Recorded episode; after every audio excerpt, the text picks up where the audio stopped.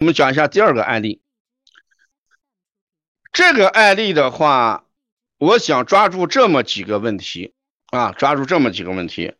这个孩子他是这个样子。首先，这个孩子咳嗽，孩子咳嗽，大家记这个。这个孩子咳嗽，这个孩子有痰，这个孩子便秘，啊，这个孩子便秘，这个孩子爱哭，这个孩子爱哭。那这样的话，痰咳便秘，爱哭，不爱说话，你把这些放在一起来讲的话。那这个孩子肺主魄嘛，不爱说话，内向就是魄力不够嘛，所以肺主魄，肺主破。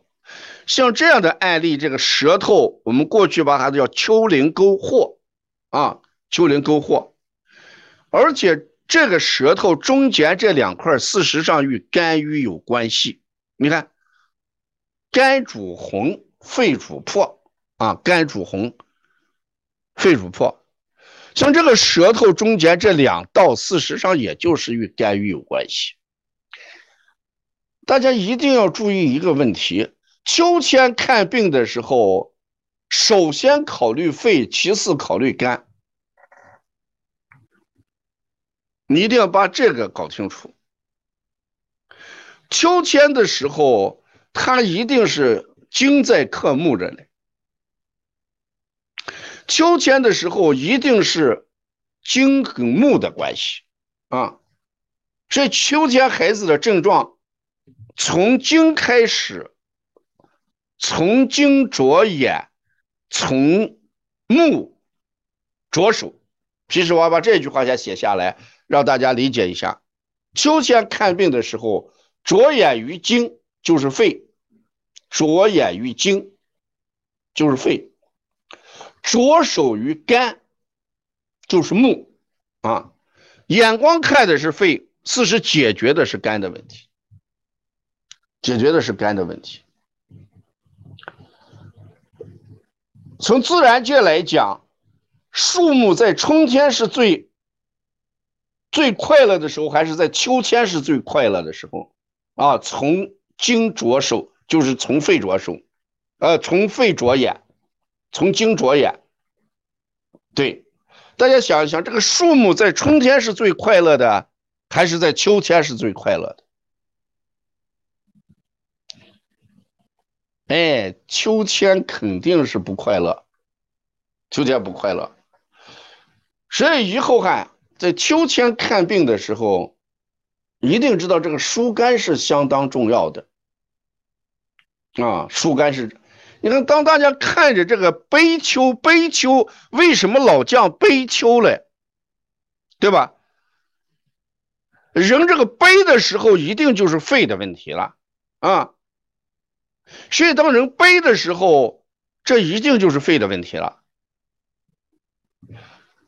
所以这个孩子这个病啊，疏肝、健脾、益气。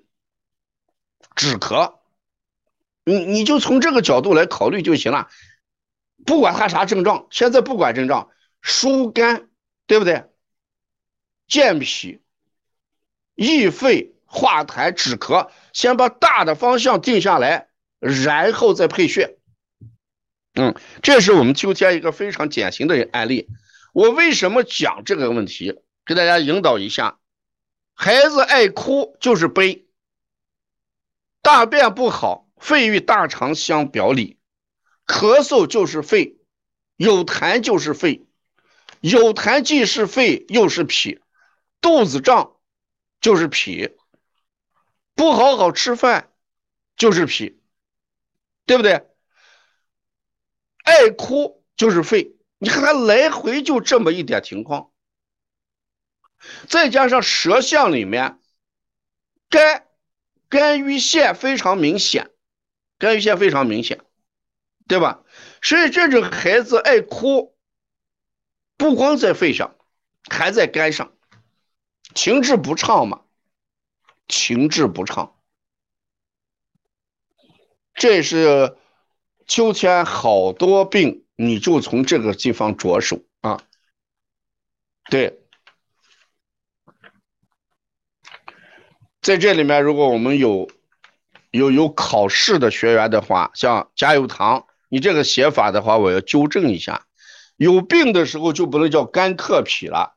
加油堂，你如果今年要考试的话，有病的时候一定要写成肝乘脾。啊，肝克脾是正常现象，乘脾就是病态啊，这个一定不敢写错啊。克是个正常现象，有病的时候一定是乘脾啊，这个一定要搞清楚。两岁的孩子情志有啊啊，情志是孩子都是有情志的啊，是有情志。两岁孩子现在孩子他对他的满足感特别。哎，特别多，就是他有好多地方需要你满足他啊，满足他。我们给大家讲那个王老师讲《活用秘旨》里面那个序的时候，甘瘦如干，是不是？